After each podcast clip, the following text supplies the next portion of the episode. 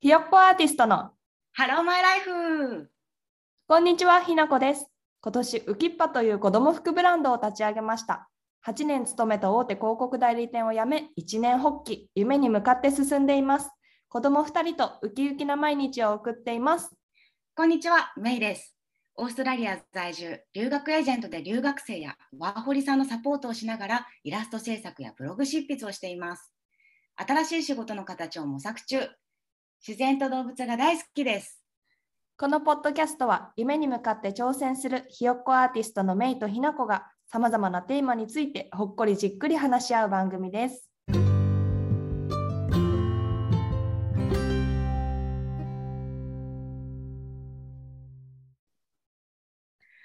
はい、ということで、はいということでで今日からね、ちょっと変えたね、私たち。タイトル。そうだ。ねちょっとオープニングを作ってみましたね、オープニング作ってみたね。ね、でも初めて聞く人にもちょっとうちらがどんな人なのかっていうのを分かってもらいやすいようにと思ってちょっとプロフェッショナルな感じ出していこうぜと思って作ってみました。そうちょっとあの本番のなんだ収録を聞くのが今から楽しみ。ね、ちょっとうまくいくといいんだけど。うまくいくといいね。はいと、いうことまあ今、まあ、コロナ禍っていうことでこんなにこんなに長く続くとは誰しもが思ってなかったと思うんだけれどもコロナがやっぱあれで今みんなが恋しいのは旅なんじゃないかっていう自分たち含めうん、旅したくないですか？旅したい。海外行きたい。行きたいよね行きたいよねなかなかさあの国境やらがまあ旅行はね日本はできんのかな海外できるっちゃできるのいやできないできないけもうなんかまあできるかもしれないけどなんかするっていうムードには一切ないよ。だからまあできないんじゃないかな相当ハードルは高いと思う。なんかさハワイ旅行とかには行けるみたいななんか聞いたことがあるんだあけどそうなんだ、うん、そうなのかもしれない。でもちょっとそんな気軽ではないよね。やっぱ PCR 検査とかを受けるでしょだって。そうだねうん。もう今全部多分証明してうんうん。でも証明しても陽性にその後なっちゃうとかさなんかうんうんうんカオスだよね、うん、うん、そうだね。ううん。私なんてさ子供生まれてからなんか子供がいるとさ満足に旅行行きたい場所行ってもさのんびりできないなとか思うとなんかそういう気持ちもあって子供生まれてから海外旅行ってかなりちょっと気持ちが遠ざかってたりとかして全然行ってないんだよね。だから本当本当行きたいそうだよね。本当にね。なんかさオーストラリアはもう本当ずっと今閉めてて。うんうんうん。去年2010年の3月からずっと閉めてるからもう1年半ぐらいうん。もう閉めてて。今ねオーストラリア人と永住権保持者だけオーストラリアには入れるんだけどそれも許可が必要だったりして、うん。隔離も必要だし2週間、で私たち外国人は1回もうオーストラリアから出ちゃうともう帰ってこれなくなっちゃうから、うん。だから出ようにも出られなくて日本にもずっと帰れない状況がうんうんうん続いて、もう早く国境を開けって思ってんだけどね。そうだね。まあでもさあの私からするとそれは羨ましいっていうか素晴らしいなとは思うけどね。なんか日本は結構そういうとこざるっていうかなんかズルズルな感じでやっちゃってるからさデルタが、デルタ株がすごい流行った時もガンガンなんか外国人が日本に全然入ってきますみたいな状況が続いたりとかして水際対策が全然されてないみたいなこともすごいあったからなんかオーストラリアのその徹底ぶりはすごいいいなって思うけどね。なんかね今メルボルンでうん。あのロックダウンをね1ヶ月やってたんだけど、うん。延長しってなってやっぱりまだ新規が患者が出てくるからっていうので延期することになったんだけど、うん。延期の期限がみんなのワクチン一発目が70%を超えるまではロックダウン続けますっていう発表で。へえすごくない？すごい。なんかわかりやすい。ねまあ分かりやすいよね。うん。なんかだから目標があるからさみんな受けようってなったりさ、うん。するみたいな感じで。それはわかりやすいしなんかワクチンも受けるねそれはそれ言われたらそれ言われたらさやっぱ受けるよね。受ける。シドニーとかがある州ニューサウスウェールス州ってところとかはこれからやっぱ打ってる人と打ってない人であの、まあ、扱扱いって言ったら雑だけどさ、うんうんうん対応がが変わっていくよみたいなうん、発表がされたりとかしてそんなこと言われたらやっぱ打つじゃんそうだね、打つよね。打つよね、うん。まあね、これはいろんな意見があるし、まあ、私は全然もう迷わず一刻も早く打ちたいみたいなタイプだけど意外とねそうでもない人もいっぱいいるっていうのがねここに来てなんか結構考え方っていろいろなんだなっていうのがすごい分かって、そうだね、うん。本当いろいろだよね。うん。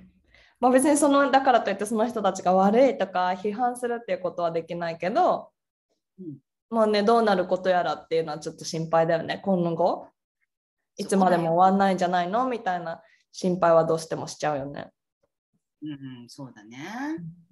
どうなってくることやらだね。うんまあでもちょっとそんな感じであの海外欲とかが出てきているというところでちょっとあのお話の中だけでもなんか旅バナをいろいろしていこうよっていうそうですね。旅の話をしましょ旅の話をしていきましょうう。う。うん、私もねあメインはもちろん世界一周に行ってるっていう話をこれからしてくれると思うんだけど世界一周をしてるからすっごいいろんな国に行ってると思うんだけど私も実は結構いろんな国に行ってる方ではあると思っていてというのも、うんあのヨーロッパにイギリスとイタリアで1年ずつ計2年間ぐらいいたのでヨーロッパからの旅行っていろんなところにすごく割と安く行きやすくてなのであのその2年の間に結構そのヨーロッパ周辺だったりとか、えっと、アフリカはモロッコに1回行ってみたりみたいなことをしたりあのヨーロッパの留学の帰りにトルコとかに寄って帰ってきたりエジプトとかにも行ったしみたいなこともありちょっと旅の話はメイと楽しくできそうだなと思っております。うんあのヨーロッパは本当にさ、ね、日本はさ島国だから隣の国が隣にあるなんてさ、うんうんうん、全然がなかなかできないけど電車とかでさバスとかさすうんうんぐ違う国行けんじゃん。そうそうそう本当羨ましいと思って。そうだねうん、ロンドンからユーロスターっていう新幹線であっという間にパリに着くみたいな状態だからね。いいよね。なんかちょっとシャンゼリゼ行くかみたいな感じ。そうそうそうそうそう。そうだと思うよ、本当に。ね、いいよね。うん、まあ今イギリスはでもえ EU から離脱したからそんな簡単じゃないのかなわかんないけど、あどうなんだろうね。うん、でもヨーロッパ人たちにとっては簡単に移動はできんだろうね。そうなのかもねちょっとわからないけど、わかんないけど。そうだね。うん、最後に海外に行ったのはいつ？最後に海外に行ったのはえオーストラリアじゃない？メイの行くオーストラリアに。そうだに3年4年前あ3年前ぐらいかな。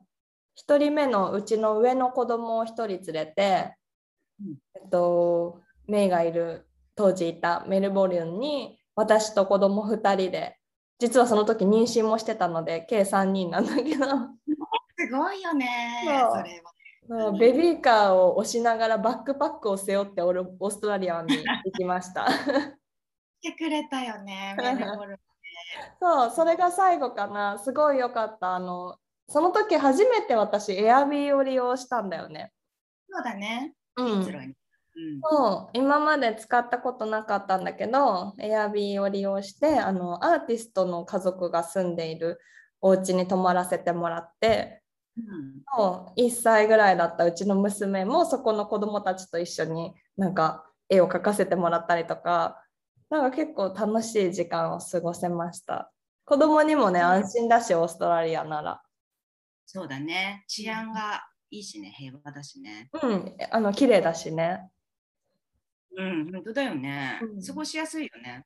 過ごしやすかった。あの子供が遊ぶ遊び場みたいなのもいっぱいあって。うんうんうんうんうん。えそうだね。そっか、3年前かもうあれは。そうです。それ以来海外には行ってないですね。うん、そうだよね。今なんか行きたいなって思ってる国はあったりするの？えっとね、フランスに行きたい。うんやっぱね、私、ヨーロッパの田舎町がすごい好きで、うんうん。あの南フランスには行ったことがあるんだけど、北フランスには行ったことがなくて、なんかフランスってすごい地方によって全然風土が違うっていうか、文化とかそのファなんかデザインみたいなものもお家のデザインみたいなものも全然違うなと思うからちょっと南と北は違う国みたいな感じだからさちょっと北フランスにはすごく行ってみたいかな。一番行きたいのはそこかな。でも一人で行きたいんだよね。家族で行きたいわけじゃないの。そうなんだね。一人旅も好きなんだ。そえー、私なんか旅はね結構あの今まで2人とかですることが多くて。ううんああとまあね彼だったりとか。うんうんうん一人旅もねチャレンジしてみたんだけど、うんうん。オーストラリア国内一人旅。うんなんかね自分は一人旅あんまりねなんかしっくりこなかったんだよね、あそうなんだ。へえ、うん一人旅好き？あどっちでもいいよ。私も全然どっちでもいいけど、今やったのはあの家族4人でわちゃわちゃ行きたいわけじゃないってこと。うんうんうん行くとしたら2人とか子供がいない メンバーとかうんうんうん子供行くとしたら上の娘だけ連れて行きたい。なるほどな本当はそれがめちゃめちゃやりたいんだけど、5歳の女の子と2人でフランスに行きたいんだけど、本当は。でそうすると下の子怒っちゃうから難しいけど。そっかそっか。フランスは私もすごい行きたい国の一つ。うん、行ったことは。はねないの。あ世界そうなの？候補には上がったんだけど、うん。まあなんかねあのその時行かなかったんだよね。今なんかそのそう行きたいのはあの私たちの友達のマリコ。うん。中高一緒だったマリコが今パリに住んでてで DJ やったりしてるんだよねうん、かっこいい。めちゃめちゃかっこいいであのマリコに会いにあのフランスにすっごい行きたいいいね、いいね。そう街並みとか本当に素敵だしさなんかあのマリコのストーリーとかを見てると一緒に散歩したいなって思いながら、ねいいですよ、やっぱり。フランスとかもパリは、なんかもう世界の中でも、他とは全然違うおしゃれのレベルだと思う。ねえそうなんうん。だ行きたいな。そうなんだね。さて、そのメインのその世界旅行はどういうルートで行ったんですか？私のね世界旅行はまだまだいつだいつでしたっけ？それは。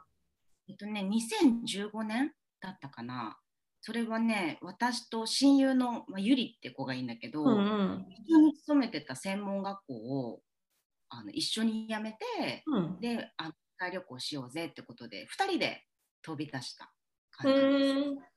でね完全ノープランで行ったんだけど、うんルートはね最初なんか回りやすそうだねっていうことであのギリシャからスタートしました。あギリシャまで飛んだの一番最初ね。そう最初はねロシアのモロッコ経由であのアテネに着いてそうでアテネのモスクワ経由ね。そうモスクワ経由で今、モロッコ経由って言ったから。あごめんモスクワですモスクワ経由ね。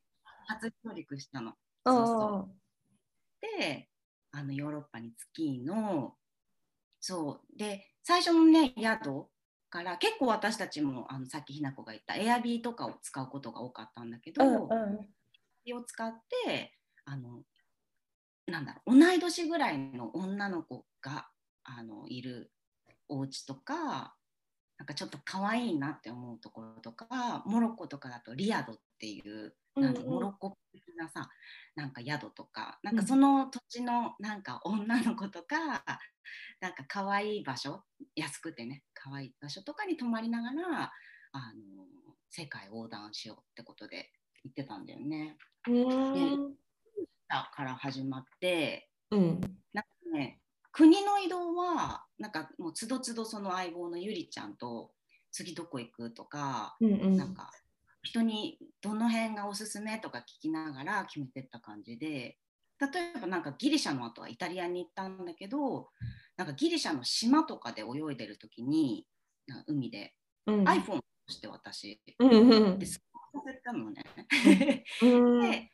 で一番近くのアップルストアはどこだって調べてみた時にローマって出てきてあじゃあ次はイタリアに行くかっつってなんかあの船を使ってギリシャからイタリアのバーリっていうとこに行ってから、まあ、そこからねあのなんだろうイタリア縦断の、えー電車とかでローマに行ったりとかして、なんかそういう感じでもう本当なんかその時その時で起こったこととか、出会った人にのっとってなんか国を決めてった感じ。あ、かそうなんだ。いいね、いいね。ルートはその後クロアチアに行きハンガリーとチェコ、うんえーネザーランドだからなんだ、えーオランダうんモロッコスペインメキシコアメリカベトナムタイ日本で帰ってきたなるほど。そうそうそうそんな感じでしたなるほどです。なるほどです。意外とね、今今言ったヨーロッパがかぶってなかった。あ本当に？そうハンガリーも行ったことないし、オランダは行ったことあるけど、うんうんあとなんだっけ？チェコ？チェコも行ったことないんだよね。あそうなんだね、うんうん。あの私たち貧乏旅行だったからうんうん、なんか物価が高い北欧とかは全然行けなくって。北欧高いからね。ね。そうで東欧は結構物価が安かったり、うんうんそれで可愛い国がいっぱいあるからさ、うんうん結構その世界旅行中はあの物価低めなところにいたかな長めになるほ。ど。あそうそうどこが良かったとかある？えーヨーロッパで？いや、全部で。もうねいっぱいあるいっぱいあるんだけど。うん、なんかさ旅のやっぱ旅してると一生こう何？思い出に残る風景とかがうん、られたりするじゃん。うん。なんかすごいやっぱねなんかあの心に残ってるのはずっと行きたかったサハラ砂漠。まあひなこも言った。けどからねモロッコから私行ったんだけど、うんうん、私も。あ本当に？そうそうそう。あのフェズっていう町についてフェズっていうところには4000、5000ってちっちゃい道がいっぱいあって、なんか迷路みたいなんだけど、いろんな雑貨がぶわってあって、でなんか歩いてるだけでやっぱすごい本当に日本と全然違う文化じゃん当たり前だけど、うんなんか異世界にいるみたいで。めちゃめちゃ楽しくって。うんうん。でそこでなんか、ね、サハラ砂漠行きのうん。あのツアーとかを予約せずになんかサハラ砂漠の近くのメルズーが行ったかな。言ってない。多分私、本当数泊しかしてない、多分。あそっかそっか、うんそうメルズーガってとこに移動してなんかそこの宿で出会った人になんかあの砂漠連れてってくださいって、へそうなんか勝手に連れてってもらったんで、え。へえ。なんか感じの行き当たりばったりなんだけどなんか、えーのね、モロッコに着いたの前日があのオランダにいたのねうんうんで。オランダとモロッコの景色が違いすぎてそりゃそうだ。そうそうなんかすごい感動したのを覚えてるなるほど。世界ってこんないろんなものがあるんだなって、うんうん、そうだね。まあ砂漠ってなかなか見たことないもんね。うんないない、私もモロッコのそのサハラ砂漠しか見たことない。私はなんかマラケシュっうん。ていうところから多分そのサハラ砂漠行きのなんかちっちゃなバンみたいな5、6人を詰め込まれてサハラ砂漠に連れてってくれるみたいなやつに乗り込んで行ったんだったと思う。で、そこでなんかあのラクダに乗ってなんか砂漠の真ん中ら辺まで連れてってくれてあのテントみたいな中で寝るみたいな 一泊するみたいなツアー。それに行きました。それがモロッコ？だよね。モロッコだっけ？ベルベル人がいっぱいいるのって。そうそうそう。モロッコそうだよね。でそうそうそう。でなんかそのそのバンみたいな多分56人ぐらいしかいないバスバスじゃないけど、まあ、バス的なバスちっちゃなバスツアーみたいなやつのそのガイドさんみたいになってる男の子がベルベル人でうん。あ途中に立ち寄ったお土産屋さんみたいなところでその彼のご両親を働いてててか、まあ、そこが彼の実家でなんか帰りにそこでご飯食べてたらなんかもうすごいあなたのことが好きだから結婚して一生ここに住もうって言われてベルベル人ってすごいさそういう感じなんだよね。だから別にそうでもなんか私本当になんかめっちゃいいなその人生って思ったの。えマジ、うんうん、えイケメンだよ。メルベル人ってすごいイケメンなのよ。イケメンが多いの、ねなんかえめっちゃイケメンだしなんかこんな景色のいいところで一生過ごせたら最高じゃんと思って人生すごい悩んだ時だったそれが。へえ うん。そうなんだうん。ね。そっか。実はね、私もね、あの親友も求婚された。いやそうなのよ。フォトブックに書いてあるぐらいなのよ。ベルベル人に 日本人は大好きみたいな。そうだよねあ。でも日本人や多分ね、きっと優しいしさ、うん、なんかいいんじゃん。でもさ結構本気じゃなかった向こう。うん。でもやっぱ玉残しとかっていうのがあるじゃん。ああ。あこっちの日本人と結婚すると向こう的に玉残しってこと？うん。ああなるほどね。だってね、日本とかで稼げたらまた全然収入も違うだろうし。あまあそっか。大するのだったらそれでもいいかもしれないしへ。えわかんないけどね。えじゃあなんか日本でさ結婚できなくて困ってる人とかさそこ行けばいいじゃん。モロッコへ GO だね。よくない？だってベルベル人すごい優しいしさ面白いしすごいいい人だったよ。いい人だよね楽しかったモロッコステイ。うんあ美味しいしね、モロッコのご飯。あそうそうタジンにタジン鍋っていうなんかあの上がとんがってる鍋に野菜をいっぱい入れてね煮たやつみたいなのがあるんだよね。うん、そうそうそうそうそう。あのタジン鍋買って帰りたかったもん。無理だったけど。重いよ超荷物じゃん。超荷物。でもあのモロッコ料理はさ、美味しすぎて、現地のなんか料理教室に一日行ったよ。えすごい。そうあのモロッコ人に教えてもらおうみたいな。へえ。あのシェフシャウエンっていうあの結構有名なさ全部街が青いところ知ってる？青い街。うん写真しか。それでもなんか写真結構有名だよね。なんかうん。全部が壁が青くてみたいな、うんそこにモロッコに行ったんだけど。うん。砂漠となそうそこでなんかねモロッコ料理習ったかな。面白かった。うん半分違いがあったな、あーなるほど。うん、そうだね。ね、じゃあちょっとお料理が上手になりたい人と結婚したい人はモロッコに行ってください。モロッコ語だね。タコはなんかあの心に残ってる国？特にここが心に残ってるみたいなあのねすごいおすすめなところがあって知りたい。イタリアの南部なんだけど、マテーラっていうところ行きました。これね結構マイナーでうん あんまり行く人いないんだけどイタリアの南部ってすごく地形が入り組んでいるせいか、えっと、うんとなんかなその地域地域すごい小さい一つの村単位でた建造物の形とかその町の作り方が全然違くてすごい文化が特徴的なのね。だからどこの村行ってもすごい面白いんだけどなんかその中でマテーラっていうところは、えっと、崖？山の岩が岩の崖に、えっと、掘り込んで住居を作ってるの。だから崖沿いにこの山が全部家家みたいになってるみたいなところなんだけどちょっとさっき改めて調べたら、なんかすごく昔にイスラム教イスラム勢力から圧力をかけられたキリスト教徒の人たちが逃げてそこの岩の方にその山陰に逃げてきてで隠れるために岩を掘り込んで教会とかその修道院みたいなとこものを作って住んでたみたいなのが一番最初にその場所ができたところなんだって。へえあそう。そうでもなんかもう岩で日も当たらないようななんかあの薄薄暗いようななんていうの洞窟だからさ。洞窟が無数にあるみたいな村なのよ。へえ面白いね。そう。だからなんかあの衛生面が良くなかったらしくてすごいいろんな病気が発生しちゃったりとかして。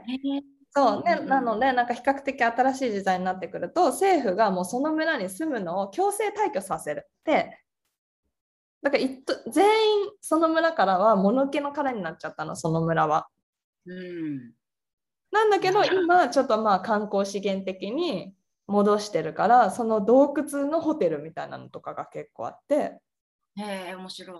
そうちょっとモダンな感じにしていて洞窟の中にお部屋がいっぱいあってそこに住めるみたいな感じになっていて、えーそうあの、ね、窓をこうバンって開けるドアをバンって開けるとめそこ崖だから目の前は谷なの。うんうん。なっていうなんかそれがすごい異世界で多分本当世界中どこ探してもそんな景色は見られないだろうなみたいなすごくおすすめです。えー、そうなんだ。はい、なんかイタリアはなんか日本と同じぐらいの国土面積だけど、本当北と南でいろいろ違うし、都市によって、なんかシシリーとかさ、シシリア、うんうんうんとかさ、なんかすごい独特の文化がありそうだよね。なんかマークしてる。全部そうなの。そのイタリアって南の方北の方とかっていうのもそうだけどなんかもうちっちゃな村単位で性格が違うぐらいその人のね、人間の性格が違うぐらい違うみたいに言われてて言葉も結構違うって聞いた。あそうそう言葉もね日本もまあ鉛もすごいあって結構違うけどイタリアもすごいそうだよね。うん、そうだね。日本でも本当違うもんね、北と南とも。うん本当に、ね。そうそううなずけるけど。うん、ちょっとそのメイのあの彼はイタリア人なので聞いてみてマテーラについて。マテーナ聞いてみる。マテーラマテーラあ、ね、マテーラ。聞いてみて。うん、行ったことあるって聞いてみて。聞いてみる。でもなんかね、あの彼は北のあのちっちゃい本当に村出身なんだけど、そうなんだ。なんかイタリア旅行とかって結構したの？みたいな。聞いたら、うんなんか修学旅行とかでローマに一回行ったかなと か、なんか国外の旅行は結構してたみたいだけど、なんか私も結構さ、国内旅行よりも海外旅行が多くてさ、国内のことあんま知らないみたいな。うんうんうん。でもなんかね、彼も結構そのタイプらしく。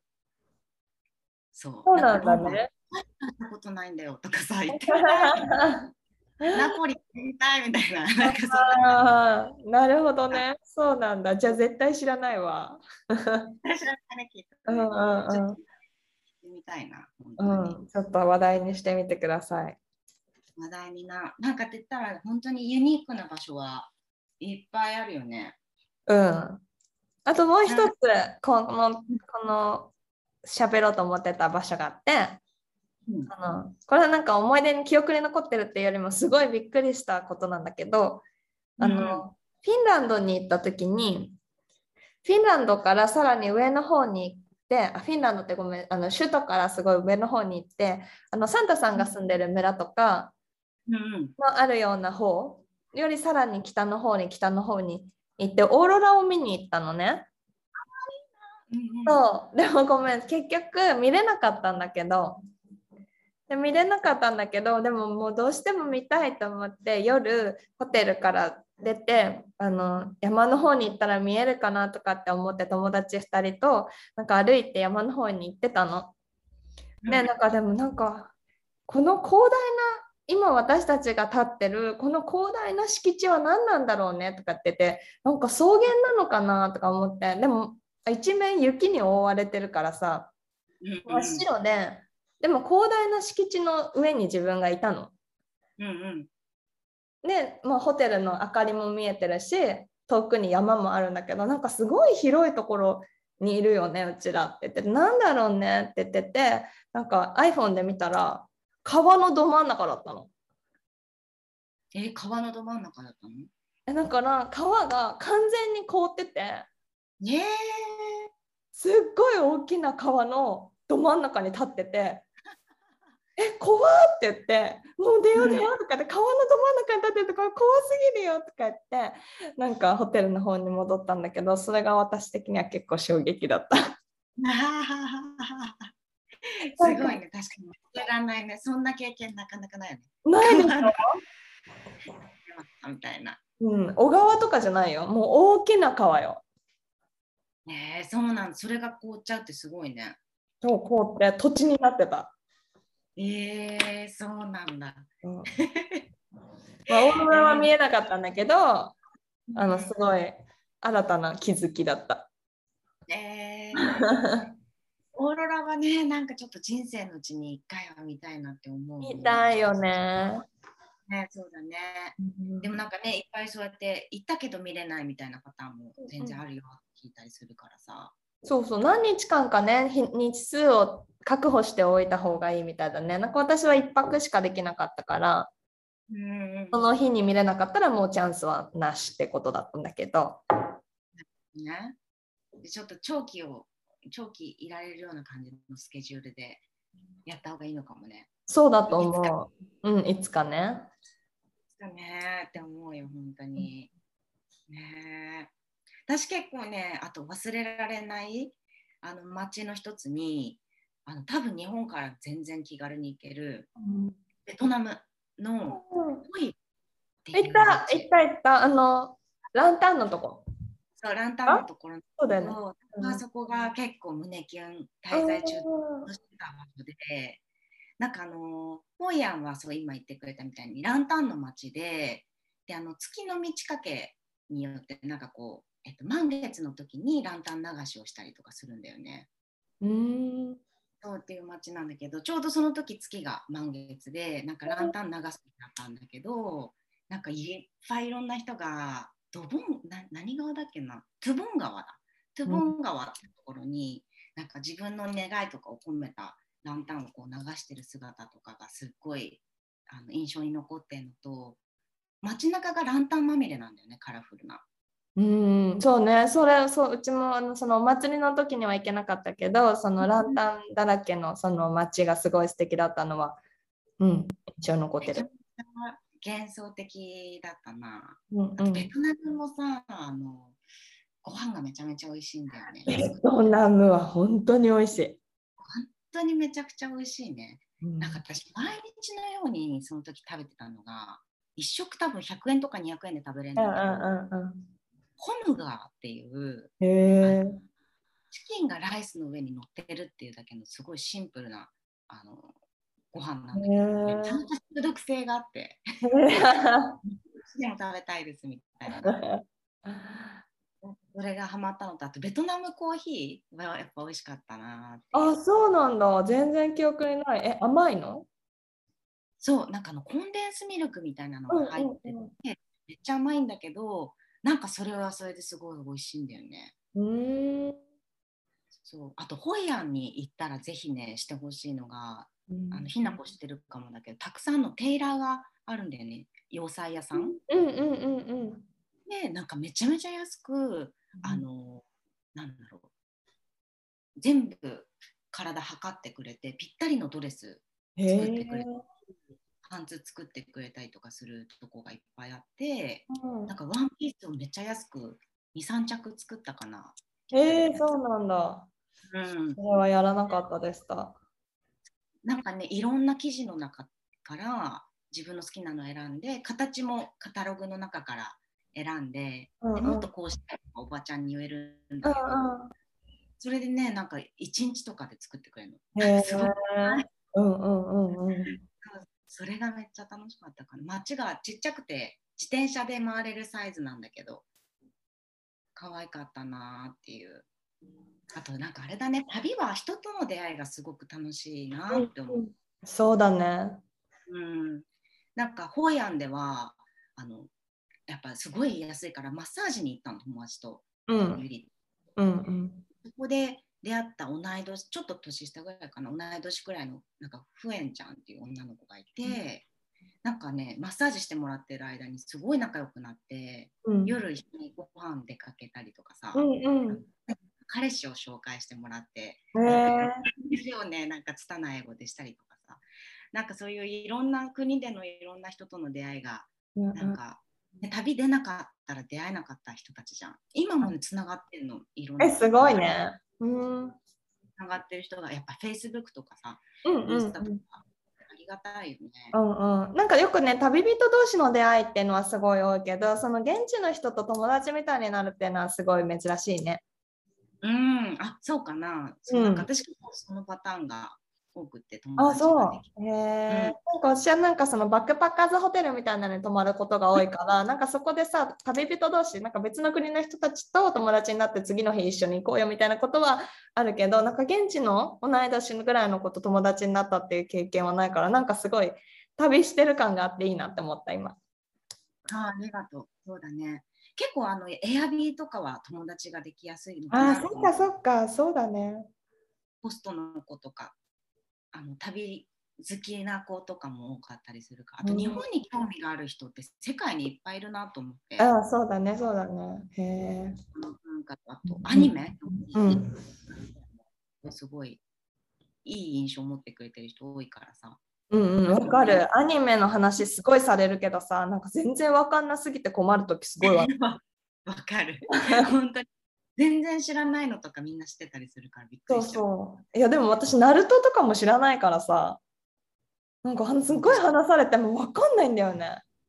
だってばよってやつじゃん。なんかか書いてとか言われて、なんかそれがナルトだったか分かんないから、かかし先生って書いてって、なんかどこの国かなんかで言われて、どっかの国で。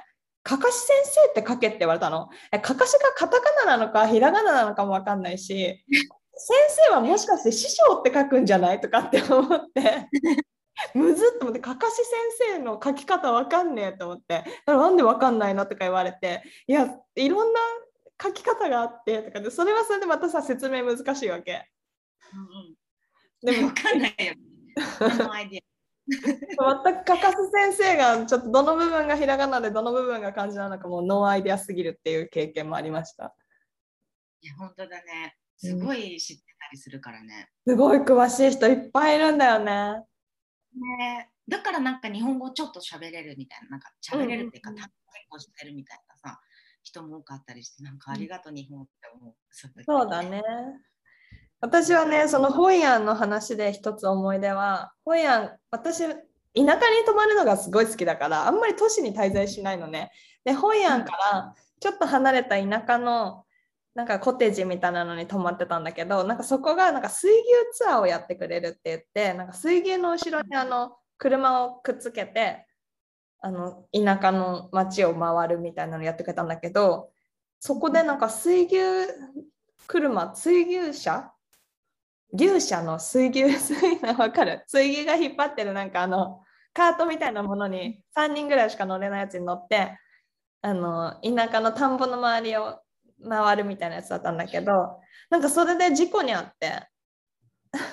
えー、なんか向こうから来た水牛とこっちの水牛がなんかぶつかったのかな。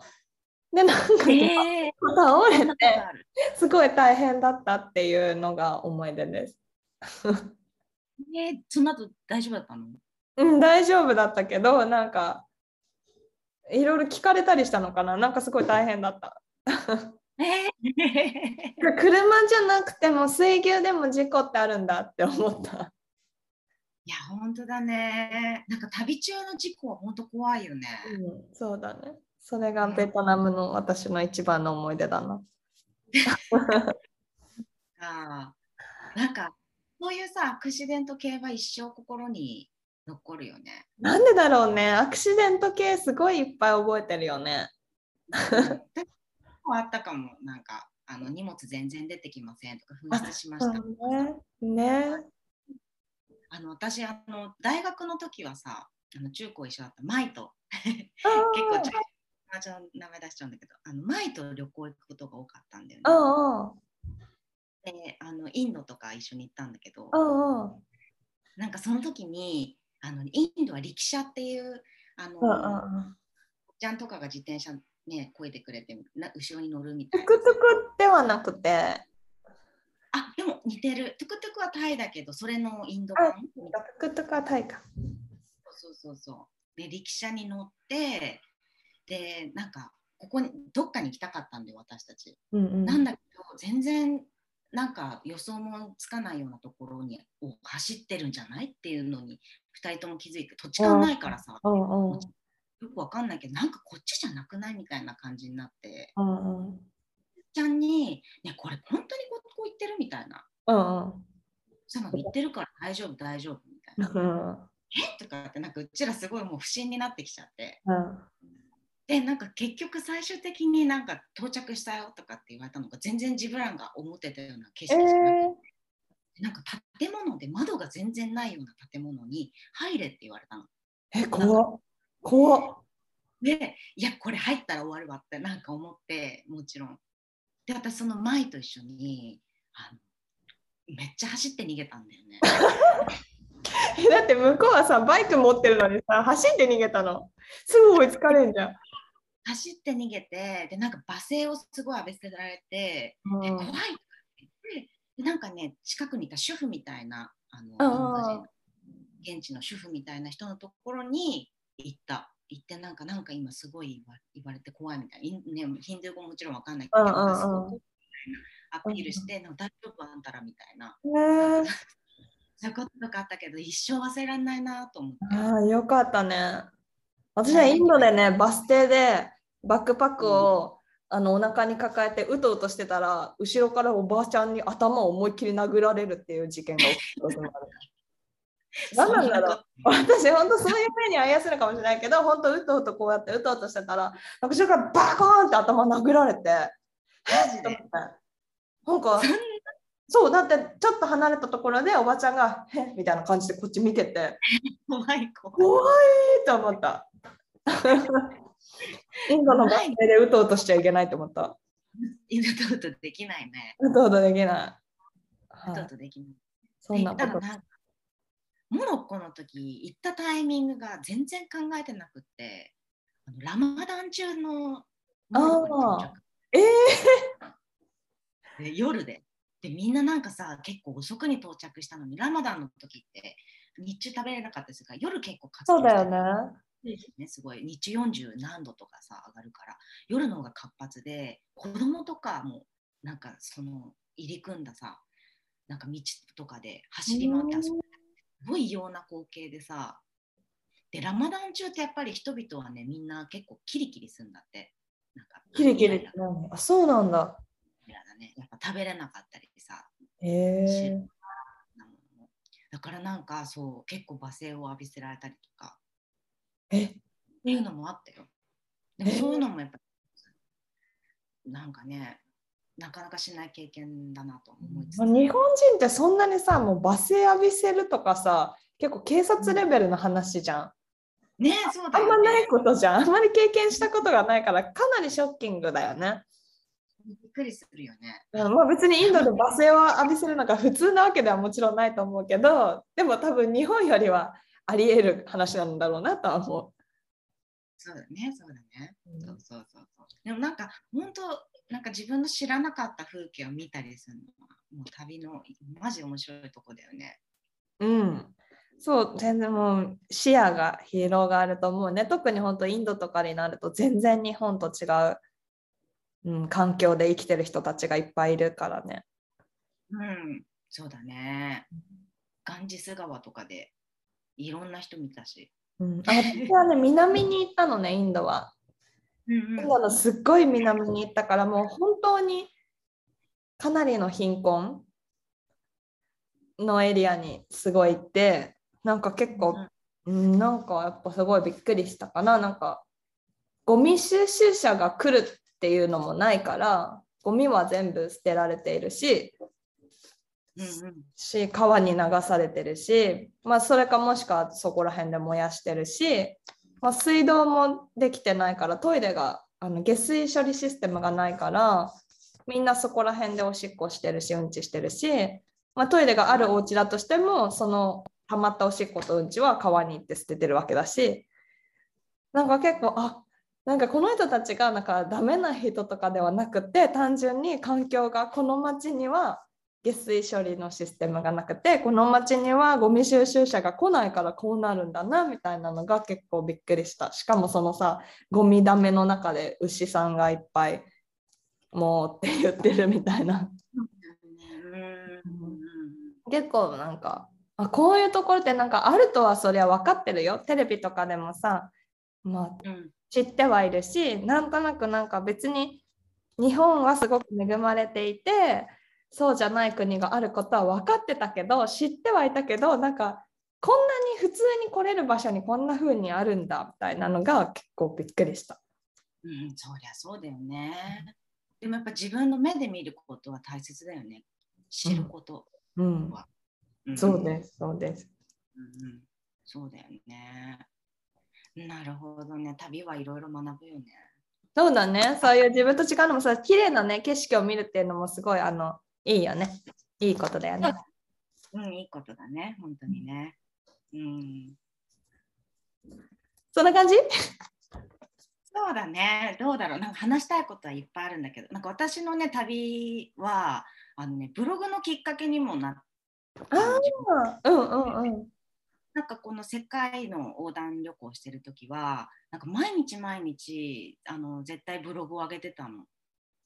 で今日あったこととか次の国どこにするとかなんかその理由はとかさ、いろんなねなんか街の景色いっぱい写真撮るのが好きだったからさ写真なんか何でもないような街の写真がいっぱい載せあ写真とともになんか自分のその時の気持ちとか忘れたくなかったから載っけてたりとかして、うんそうそれでねなんかねブログというものに自分は出会って、うん。その今とね56年経った今ももっとかそう続いてるからなんか良かったなと思うんでね世界散歩ってひらがなであの調べてもらうと多分一番上に出てくると思うんだけどそのねブログの中で私と親友がなんか吸ったもんだしてる旅の なんか模様が見れるから結構ね暇つぶしにはなると思うからいろんな景色を見ながら。えー、見てみます。ぜひぜひ 読んでみて気になる国があったりとかえー、いいね、いいね。行きたい場所が増えるかもしれないし、うんうんうんうん。あ、そっか、そこでちょっとメインの中でライティングの、ライティング楽しいっていうきっかけがあったんだね。そうなんかねその時になんかブログによくコメントしてくれる人とかが現れてくれて応援してくれたりとか。でなんか自分が発信してると絶対誰か受信してくれてなんかはんな何か反応してくれたりとかさうんうんなんかそのブログをきっかけにモロッコ行ってくれた子とかいたりとか、うんなんかね広がりがあったのが楽しかったのかも書くのあが楽しかったーそこからなんかいろいろ広がったのが楽しかったからなんかそういうのが知れてなんか良かったなとは思うんだけどね。